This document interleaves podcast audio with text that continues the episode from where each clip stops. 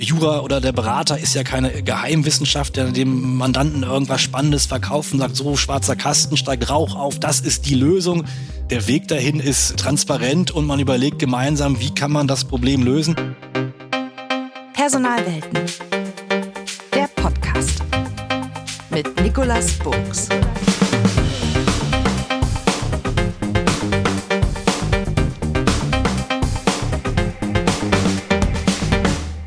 Hallo zu einer neuen Episode von Personalwelten, dem Podcast, in dem ich mich mit interessanten Persönlichkeiten zu spannenden und aktuellen Personalthemen unterhalte und ja auch immer ein bisschen die Perspektive, die Sicht der Persönlichkeit mit ihr diskutiere.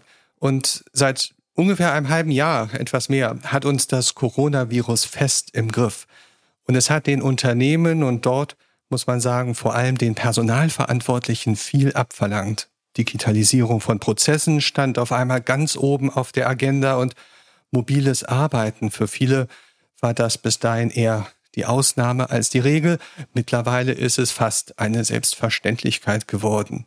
Und es gibt auch unschöne Themen, mit denen man mal mehr, mal weniger, aber auf alle Fälle jetzt Bekanntschaft machen musste. Kurzarbeit und betriebsbedingte Kündigung sind zwei, die man hier mal nennen könnte. Ein Berufsstand aber, der kann sich in diesen Zeiten über mangelnde Arbeit überhaupt nicht beklagen. Die auf Arbeitsrecht spezialisierten Anwälte. Denn immer wieder stoßen die Personalverantwortlichen an Grenzen, Grenzen, die ihnen das Arbeitsrecht aufzeigt und so schnell wie sich das Virus verbreitet und entwickelt, so schnell kann sich das Recht gar nicht an die neuen Gegebenheiten anpassen. Und der Gesetzgeber, tja, so bemüht er auch ist, hinkt oft hinterher. Und auch die Gerichte kommen gar nicht mehr nach. Und in so einer Situation ist guter Rat oft dringend nötig.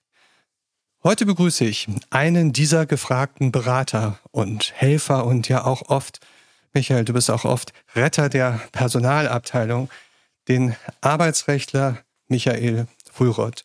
Er ist promovierter Jurist, leitet eine auf Arbeitsrecht spezialisierte Kanzlei. Darüber hinaus ist er Professor für Arbeitsrecht und mit mir zusammen, Michael, wir leiten an der Hochschule Fresenius den Studiengang, den Masterstudiengang Human Resources Management. Schön, dass du hier bist, Michael. Ja, vielen Dank, lieber Nick, für die Einladung. Danke.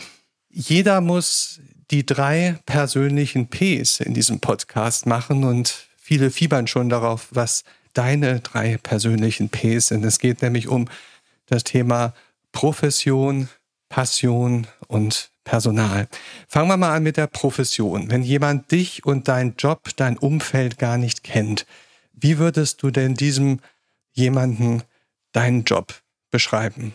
Ja, das ist eine gute Frage. Also Berater, als äh, Rechtsanwalt, als Arbeitsrechtler bin ich der Ansprechpartner, Sparringspartner für ja primär Unternehmen, Personalabteilungen, die eben mit Sachverhalten, personalrechtlichen, arbeitsrechtlichen Themen befasst sind und jetzt überlegen, wie kann das Unternehmen einer bestimmten Situation begegnen welche Möglichkeiten gibt es? Wie kann das gegebenenfalls betriebswirtschaftlich gewünschte in einem rechtlich zulässigen Rahmen umgesetzt werden?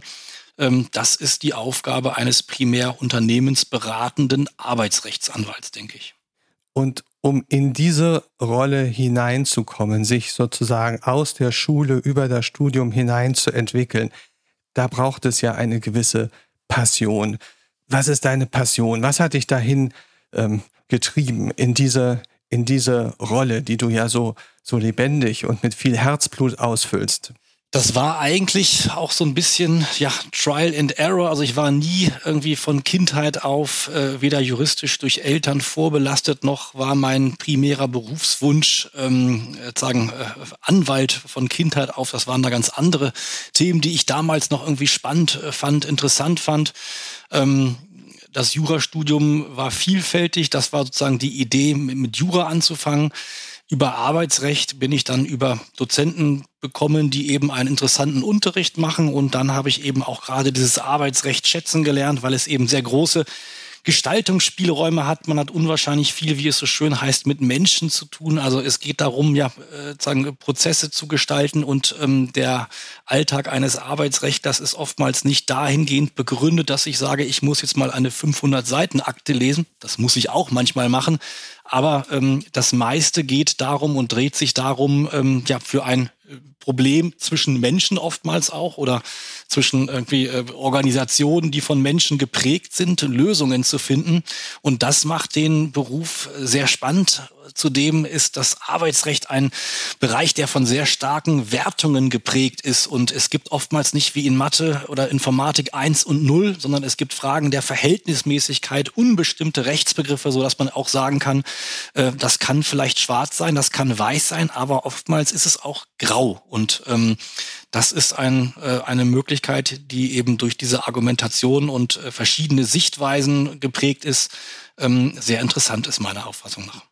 Du hast uns ja schon ganz viele Berührungspunkte zu Personal aufgezeigt. Insofern erlaube ich mir mal, das dritte P ein bisschen zu modifizieren, denn viele Menschen kennen dich über die Aufsätze. Du bist ganz viel in den Medien vertreten, in Podcasts, bei der Tagesschau, im Heute-Journal, wo auch immer. Du bist medienpräsent. Interessant aber, was ist das eigentlich für ein Mensch, der Michael Fulroth? Was würde man sagen, wenn du dich als Persönlichkeit beschreiben solltest? Was bin ich für ein Mensch? Ich glaube, dass ich ähm, sagen das, was ich äh, mache, ähm, also man muss dafür Leidenschaft haben, also sagen irgendwie äh, sagen man muss intrinsisch motiviert sein und dann ist man irgendwie äh, gut in Sachen. Also ich bin äh, dann zielstrebig, äh, habe Interesse an vielen Themen. Ich finde es ganz spannend, Sachen irgendwie zu entdecken oder auch mal anzuschauen, von denen ich gar keine große Ahnung habe, wie zum Beispiel dieses ganze Thema Impfen im Arbeitsrecht. Also da waren so viele Fragen, die medizinischer Natur waren. Ähm, das sind spannende Themen, in die man nicht einlesen muss. Man braucht also Interesse für Neues, Interesse für Sachen, die man jetzt nicht vielleicht originär gelernt hat. Also man braucht Leidenschaft, Interesse, man muss offen sein, man muss auf andere Menschen zugehen können. Wenn man Personen oder wenn man Lösungen anbieten will, muss man die Probleme verstehen. Dafür muss man mit Leuten sprechen. Man muss also auch eine gewisse Kommunikationsfähigkeit haben. Man muss natürlich auch dann die anderen Eigenschaften als Anwalt haben, analytisches Denken, Durchsetzungsfähigkeit etc. Aber ich glaube, dieser ganze Bereich sozusagen weitestgehend gefasst unter emotionale Intelligenz oder Fähigkeit, sich sozusagen in die Sichtweisen von anderen Personen hineinzuversetzen, ist ein ganz wichtiger Punkt, ähm, natürlich beruflich wie privat.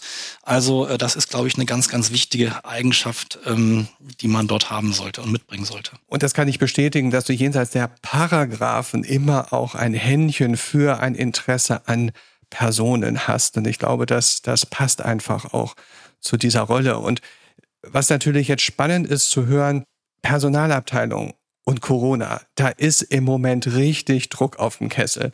Vielleicht kannst du mal, gerade als jemand, der mit vielen Personalabteilungen zu tun hat, der mit vielen Kollegen, die das auch tun, zu tun hat, wie ist denn im Moment so die Stimmung in den Personalabteilungen?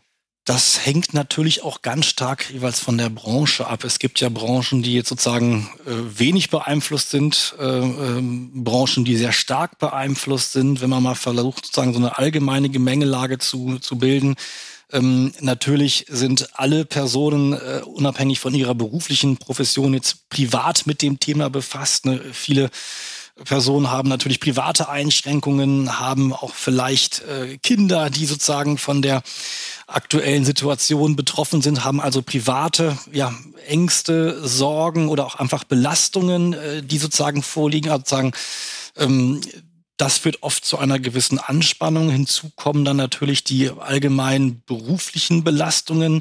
Ähm, Personalabteilungen sind derzeit äh, gefordert, viele neue, unbekannte Sachverhalte umzusetzen, Möglichkeiten zu finden, Probleme zu klären, sei es sozusagen von rechtlichen Fragen, wie führen wir Kurzarbeit ein, aber auch von ganz praktischen Fragen, wie kriegen wir es logistisch hin, dass jetzt 80 Mitarbeiter von heute auf morgen ins Homeoffice umziehen?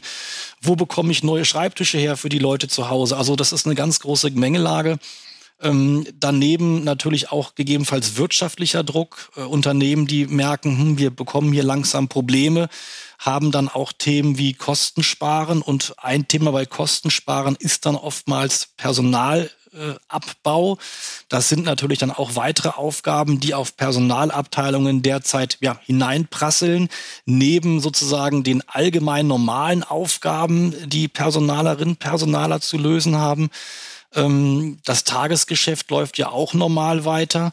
Hinzu kommt eine ungeheure große Aktivität des Gesetzgebers, der sehr schnell sagen ähm, Normen ändert, Normen anpasst, die dann eben wiederum durch die Personalabteilung umgesetzt werden müssen.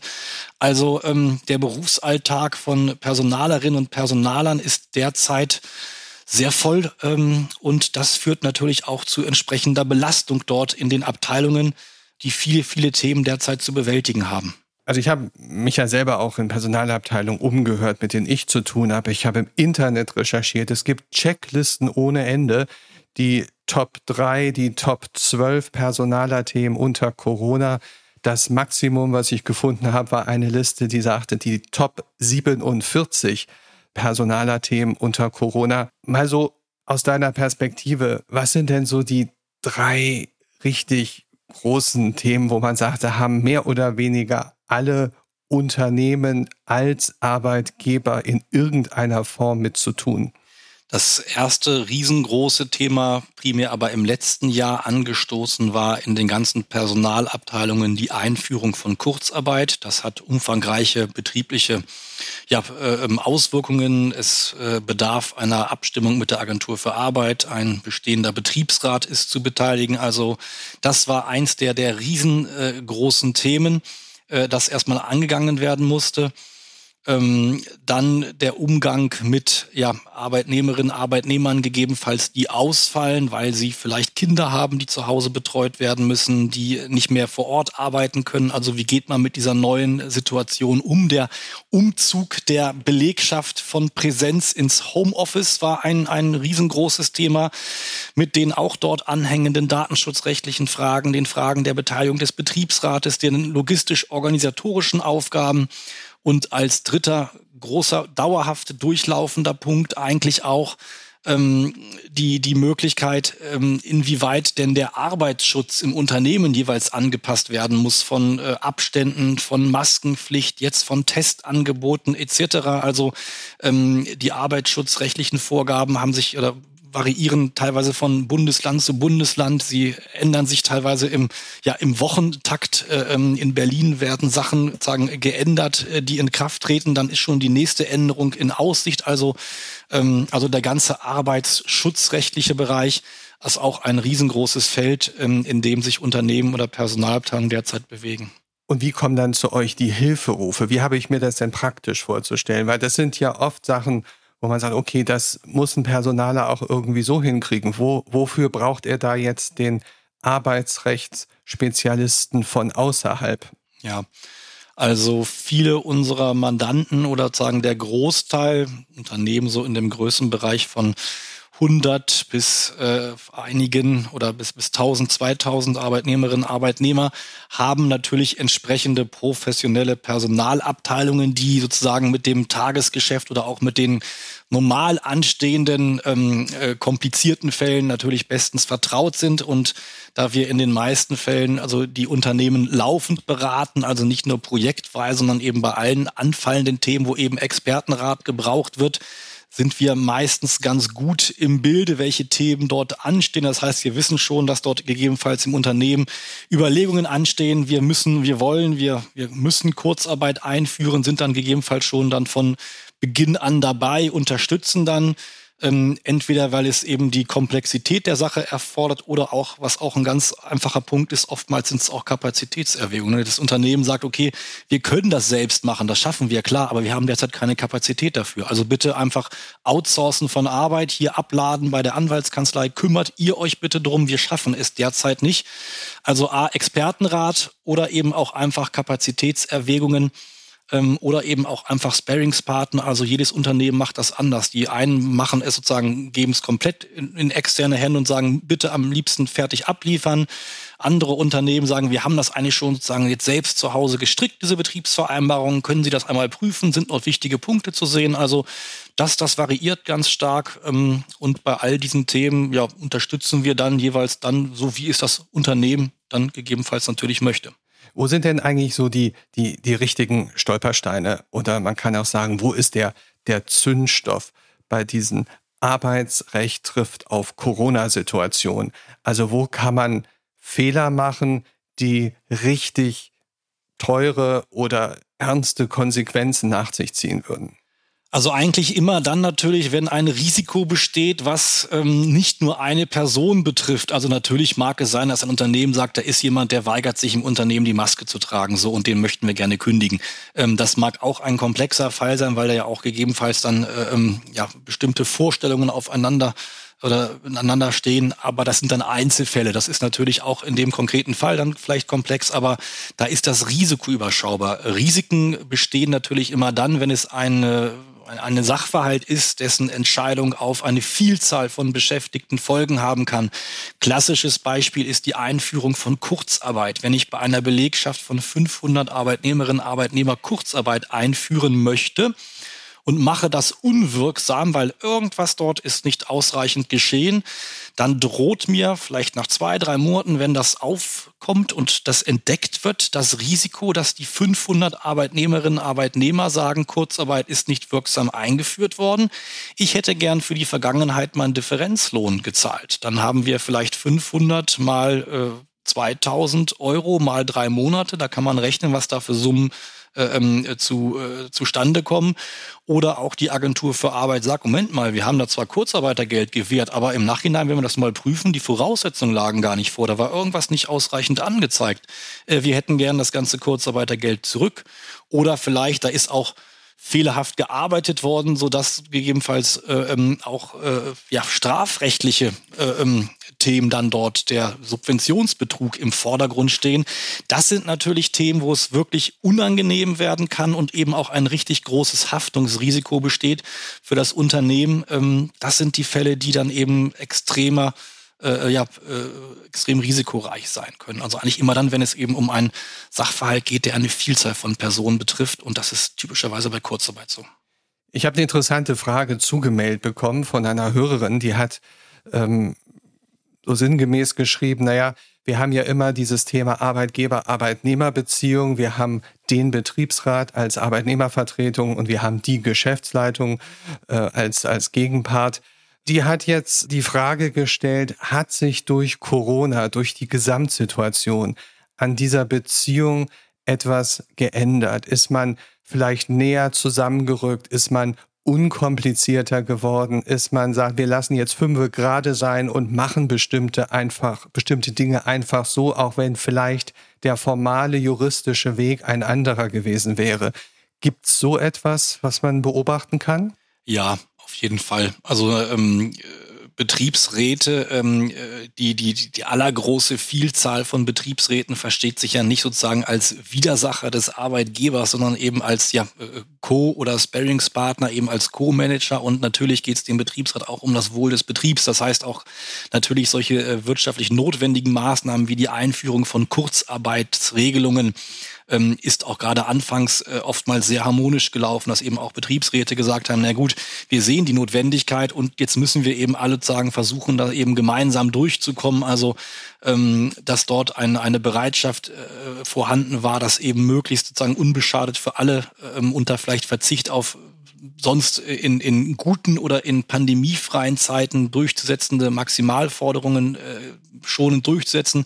Das ist eigentlich in einer Vielzahl von, von Unternehmen zu beachten und dass auch eben Arbeitnehmer oder Arbeitnehmerinnen sehen, sagen, na gut, ähm, ich bin da auch bereit, freiwillig vielleicht auf einen Bonus zu verzichten, ähm, wenn jetzt hier ähm, Beschäftigungssicherheit dafür für das nächste halbe Jahr besteht.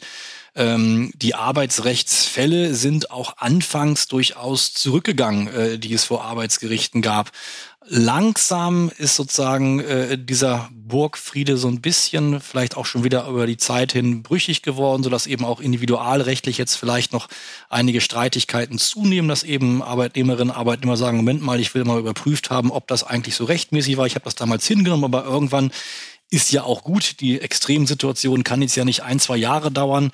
Ähm, aber im Grundsatz glaube ich schon, dass äh, ähm, der gute betriebliche Zusammenhalt gerade in solchen Extremsituationen für Unternehmen doch in vielen Unternehmen hier sehr deutlich geworden ist und da wirklich ähm, ja, harmonisch mit dem gemeinsamen Ziel von Unternehmen und Betriebsräten und natürlich auch der Belegschaft zusammengearbeitet wurde. Du hast gerade die Gerichte angesprochen. Das ist ja ein durchaus interessanter Aspekt, dort mal genauer hinzugucken. Die Arbeitsgerichte, die ja ohnehin ordentlich immer zu tun hatten. Wie sieht denn das in den Gerichten aus? Wie sieht das bei den Richterinnen und Richtern im Moment aus? Was hat sich bei denen erst einmal ganz normal von der Arbeitsweise her, was hat sich bei denen geändert durch Corona?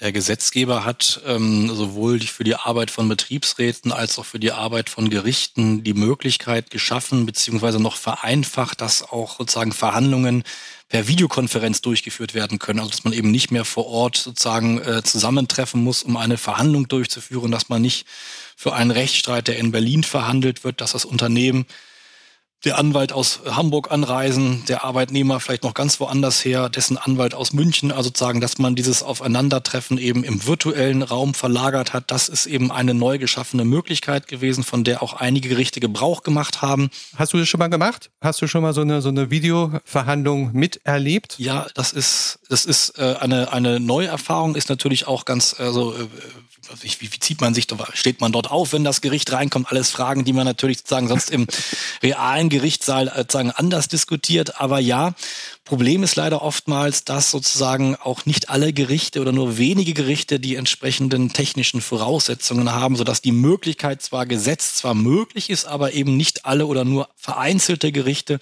diese Möglichkeit auch nutzen können, sodass man dann doch oftmals noch auch zu Corona-Zeiten ähm, als Anwalt von Hamburg nach Frankfurt oder nach München fährt oder fliegt, um dann dort einen Gerichtstermin wahrzunehmen, der eben aus diesen genannten Gründen nicht äh, ähm, virtuell stattfinden kann. Aber wie fühlt sich denn sozusagen diese etwas andere Form, dieses andere Format, wie fühlt sich das denn an für dich als Anwalt, vielleicht auch für die Mandanten?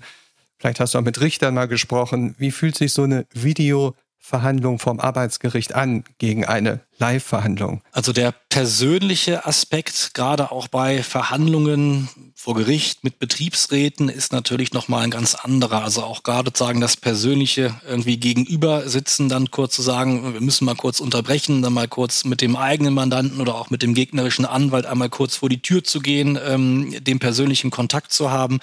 Das ist durchaus schon ein ganz wichtiger Aspekt, äh, ähm, der bei äh, ja, Online-Verhandlungen verloren geht. Ähm, maßgeblich ist natürlich die oder oftmals bemüht die Effektivität neben der äh, neben der Corona-Freiheit, also für einen Gerichtstermin in einer Güteverhandlung, der 10 bis 15 Minuten dauert, wenn dort Anwälte und Unternehmen äh, quer durch Deutschland reisen, ähm, um dann einen Termin durchzuführen, der vielleicht fünf bis zehn Minuten dauert. Ähm, das ist oftmals natürlich nicht unbedingt sinnvoll. Also bestimmte Verhandlungen kann man, glaube ich, sehr gut virtuell führen. In anderen Bereichen ist, glaube ich, gerade nochmal das persönliche Zusammentreffen auch wichtig, um auch dann dort gerade bei Güteverhandlungen eben eine Einigung zu finden, weil dann doch im persönlichen, ja, vor Ort sitzen, das dann oftmals noch zu anderen Ergebnissen führen kann. Das ist jetzt mehr das Wie. Wenn wir mal über das Was bei den Gerichten im Moment äh, verhandelt wird äh, uns Gedanken machen. Hat sich da inhaltlich was geändert, womit sich die Arbeitsgerichte in diesen letzten zwölf Monaten intensiv beschäftigen müssen? Die große Kündigungswelle ist bis auf einige Ausnahmen bislang noch ausgeblieben. Das hängt aber auch damit zusammen, dass die Kurzarbeitsregelungen eben noch bis Jahresende verlängert worden sind. Das heißt, dann kann es durchaus sein, dass viele Unternehmen sagen, okay, die Kurzarbeit wird jetzt beendet. Wir haben einen Personalüberhang und dann kommen Kündigungswellen. Also das ist noch ein Thema, was noch, glaube ich, auf die Gerichte zukommen wird.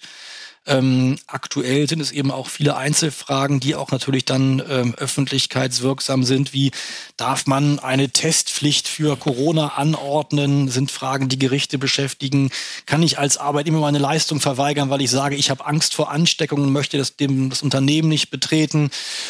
Darf ich eine Maske tragen, wenn ich sage, ich habe einen Attest und brauche keine Maske tragen? Also viele solcher Fälle, die dann auch äh, natürlich wunderbar äh, in den Medien kontrovers diskutiert werden. Darf ich auf einer Corona-Demo demonstrieren, wenn ich doch im Unternehmen vielleicht, was ich nicht, sogar in einem Pflegedienst arbeite, wo dann eben dort das ein besonders hohes Risiko ist. Also viele ähm, solche Fälle ähm, haben natürlich sozusagen äh, die, ja, das, die Gerichte und damit auch dann die Medien in den letzten Monaten geprägt oder prägen noch immer äh, ähm, dort die, die Entscheidungen. Also neben den Gerichten ist ja auch immer ein Blick wert, der Blick auf den Gesetzgeber. Und die Rahmenbedingungen ändern sich so schnell, wie sich das Virus ändert. Und die Frage ist, kommt der Gesetzgeber hinterher, hier die entsprechenden Regelungen schnell, konsequent, richtig zu veranlassen. Wie, wie erlebst du das? Wie erlebst du als Anwalt das Agieren des Gesetzgebers? Der Gesetzgeber ist bei vielen Themen verglichen mit der Geschwindigkeit, mit der in normalen Zeiten ein Gesetz oder eine Verordnung braucht, extrem schnell. Also ähm, es entstehen. Mach's mal konkret so, wenn, wenn normal halt, weiß ich nicht, ein halbes Jahr dauert. Wir haben uns über das Thema Homeoffice, gibt es verschiedene Gesetzesentwürfe, die alle vor der Pandemie nicht mehrheitsfähig waren. Das Thema wabert seit einem halben Jahr sagen durch äh, die, die, die Fachwelt. Es gibt dann äh, Entwürfe, die ausgetauscht werden, wieder eingestampft werden. Also von so einem Entwurf bis zu einem Gesetz ist ein halbes Jahr durchaus ein normaler Zeitraum. Jetzt in Corona-Zeiten wird sowas teilweise in ein bis zwei Wochen ähm, versucht, eben durch das beschleunigte Verfahren durch den Bundestag zu bringen. Das gelingt oftmals auch. Ähm, es geht dabei natürlich so ein bisschen der öffentliche Diskurs vor der Gesetzgebung verloren. Teilweise ist man auch als Arbeitsrechtler sich intensiv damit befasst, dann eben verwundert, wenn man eben weiß, okay, hier ist das neue Gesetz, jetzt so beschlossen worden, ab äh, nächste Woche in Kraft. Also und es fehlt dann natürlich auch dann die öffentliche Diskussion, die auch dazu führt, vielleicht manche Themen noch zu ändern, Regelungen, die sich vielleicht nicht als praktikabel erweisen, noch vorher zu ändern. Also so ein bisschen ist das sozusagen jetzt Trial and Error. Es wird eine Vorschrift eingeführt, dann wird festgestellt, das passt aber so nicht. Wir ändern sie dann nach, nachträglich, nachdem sie in Kraft getreten worden ist. Also diese Schritte werden eben jetzt übersprungen, weil es eben sehr schnell gehen soll. Das führt natürlich dann zu entsprechender Unruhe. Bestes Beispiel aus letzter Zeit, die Osterruhe, die dann dort beschlossen war und dann eben juristisch umgesetzt werden sollte, wo dann herauskam, ist doch alles, alles nicht so einfach machbar. Ähm, sowas sorgt natürlich auch für Unruhe in Unternehmen, die sich darauf einstellen, ihre Regelungen treffen und dann erfahren, nee, kommt jetzt doch alles wieder ganz anders. Wenn ich das alles so höre, und vielleicht ist hier ein guter Zeitpunkt, dass du auch mal zwei, drei Sätze darüber verlierst. Der Personaler in dieser Zeit oder besonders in dieser Zeit muss, sollte ganz, ganz viel rechtliches, arbeitsrechtliches Know-how mitbringen. Als wir für die Hochschule Fresenius den Master Human Resources konzipiert haben, haben wir lange die Köpfe zusammengesteckt, haben mit Praktikern gesprochen und haben dann sehr bewusst uns entschieden, ungefähr eine Drittelregelung der Inhalte der Zeit zu machen. Ein Drittel wirtschaftliche Inhalte, ein Drittel psychologische Inhalte und ein Drittel eben rechtliche Inhalte. Was ist der Grund, was man heute guten Gewissens sagen kann, das ist richtig so, dass ein Personaler ganz, ganz viel rechtliches Know-how mitbringt. Ja, also absolut, das ist eine völlig äh, zutreffende äh, Beschreibung, sagen durch die ja, weitere Verrechtlichung, äh, die strengeren regulatorischen Vorgaben, bestes Beispiel im Arbeitsschutzrecht derzeit, äh, erfordern es eigentlich, dass ich als Personaler, Personalerin in der Lage bin, mich sagen durch mir bislang unbekannte Vorschriften mich gegebenenfalls durchzuwühlen, dafür ein Verständnis zu haben und dann eben dort ähm, agieren zu können. Also das ist ähm, eine völlig ja, wichtige oder notwendige Eigenschaft, dass ich eben das einmal gelernt habe und weiß, okay, ähm, so gehe ich mit Gesetzen um oder das ist die Technik dahinter. Also eine ganz, ganz wichtige Eigenschaft, ähm, die Personalerinnen, Personaler beherrschen müssen, um hier ähm, ja, äh, arbeiten zu können als HRler. Aber eigentlich ist es doch fast angenehmer, wenn der Personaler nicht so rechtlich vorbelastet ist. Dann kann man als rechtlicher Berater ja sehr viel freier und unkomplizierter und unbeobachteter die Beratung durchführen. Naja, also wenn ich mich äh, darin verstehen würde, die, die, den, äh, den Unternehmen irgendwie sozusagen etwas äh, als magisch oder als irgendwie sozusagen Ergebnis tiefer Überlegungen zu verkaufen, vielleicht, aber das ist es wesentlich angenehmer und das ist auch vielleicht der Vorteil der Unternehmensarbeitsrechtsvertretung gegenüber der Arbeitnehmerarbeitsrechtsvertretung. Man arbeitet als Arbeitgeberrechtsanwalt meistens mit Profis zusammen. Also der Ansprechpartner auf Unternehmensseite, auch wenn er kein äh, Arbeitsrechtler ist, hat seinen Job äh, 15, 20, 30 Jahre gemacht. Ähm, der kennt das. Äh, wenn er zwar nicht weiß, in welcher Norm es drin steht, dann weiß er trotzdem, was die Voraussetzungen sind. Und dann ist es natürlich sehr viel angenehmer, auch dort zu arbeiten oder eben auch zu sagen, man ist eben der Sparringspartner, man überlegt zusammen, was denn die sinnvollen oder die denkbaren Ideen sind. Also Jura oder der Berater ist ja keine Geheimwissenschaft, der dem Mandanten irgendwas Spannendes verkauft und sagt, so schwarzer Kasten, steigt Rauch auf, das ist die Lösung. Der Weg dahin ist transparent und man überlegt gemeinsam, wie kann man das Problem lösen. Und ähm, im Gegenteil, es ist sehr viel angenehmer oder es macht die Arbeit auch sehr viel effektiver und einfacher, äh, wenn der Ansprechpartner weiß, wovon man redet und welche Fachbegriffe man verwendet. Also insoweit ähm, macht das die Abstimmungen viel einfacher. Natürlich kann man auch ähm, einer juristisch äh, noch nicht äh, entsprechend vertieft arbeitenden Person das alles erklären. Das ist auch die Aufgabe eines guten Anwalts, die juristischen Zusammenhänge so zu erklären, dass sie auch von einem Nichtjuristen verstanden werden. Aber ähm, äh, gerade in der Zusammenarbeit im Handling ähm, macht ein gewisses Vorwissen das natürlich äh, sehr viel angenehmer und auch einfacher, dort gemeinsam arbeiten zu können.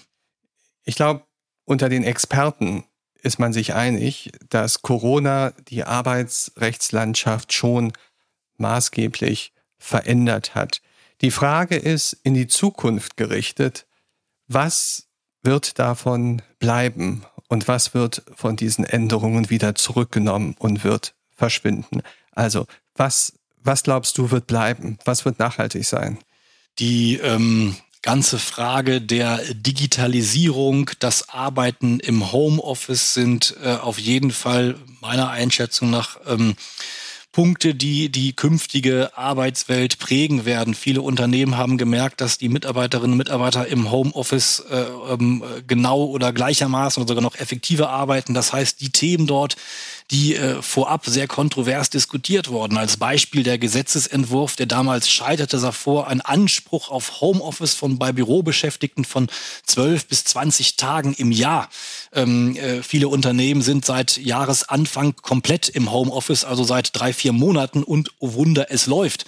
Ähm, also das sind Themen, äh, die auf jeden Fall bleiben werden, dass auch vielleicht damit dann eine Änderung der ja, Bürokultur, der Präsenzkultur stattfinden wird. Damit einhergehend werden sich auch Abläufe im Büro ändern.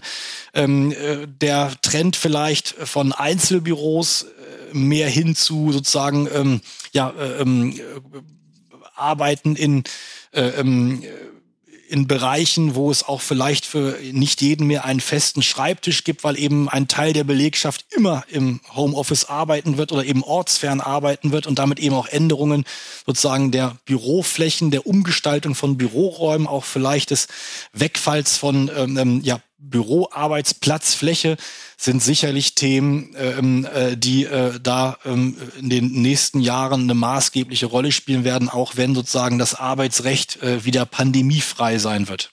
Wenn du eine Botschaft, eine zentrale Botschaft, eine zentrale Arbeitsrechtsbotschaft für die Personalwelten formulieren solltest, für die Personaler dieser Welt, für die personalaffinen Geschäftsführungen dieser Welt, für die Berater, Trainer dieser Welt, für die Anwaltskollegen dieser Welt.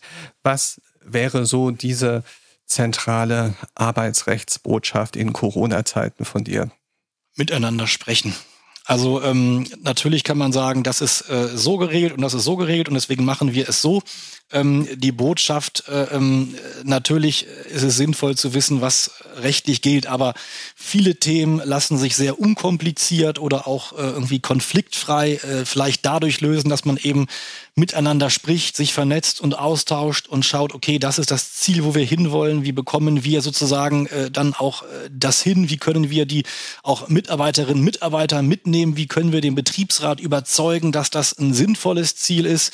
Ähm, die, die arbeitsrechtlichen Methoden sollte man natürlich trotzdem äh, beherrschen und muss sie auch gegebenenfalls anwenden, aber ähm, gerade die aktuelle Situation hat ja auch gezeigt, dass man eben ja gemeinsam hier im Unternehmen äh, weitaus schneller nach vorne kommt oder jedenfalls sozusagen der aktuellen Situation gerecht wird, als wenn man jetzt auf seinen rechtlichen irgendwie Maximalpositionen beharrt und dann, ähm, ähm dann versucht, sein Ziel durchzusetzen. Tja, wenn du das sagst, äh, da fällt mir gerade ein, ein schöner Satz ein. Ich glaube, Norbert Blüm hat den einmal gesagt das Leben hat immer mehr Fälle, als der Gesetzgeber sich vorstellen kann. Und insofern ist das Thema des Miteinanderredens, des Kommunizierens wahrscheinlich hier der, der wahre Schlüssel zum Erfolg. Tja, und Erfolg ist, dass wir hoffentlich bald immer weniger mit dem Thema Corona und natürlich auch den damit verbundenen rechtlichen Herausforderungen zu tun haben werden. Vielen, vielen Dank, Michael, für deine, der Jurist würde sagen, Einlassungen zu diesem Thema. Vielen Dank, ähm, dass du da warst. Danke für das Gespräch, lieber Nick. Danke. Diese und alle anderen Episoden findet ihr auf der Website www.personalwelten.de und ja, natürlich auf den üblichen Kanälen. Abonniert dort den Podcast, dann verpasst ihr keine der nächsten Episoden. Für mich heißt es jetzt Tschüss und bis zum nächsten Mal. Am Mikrofon verabschiedet sich Nikolas Boots.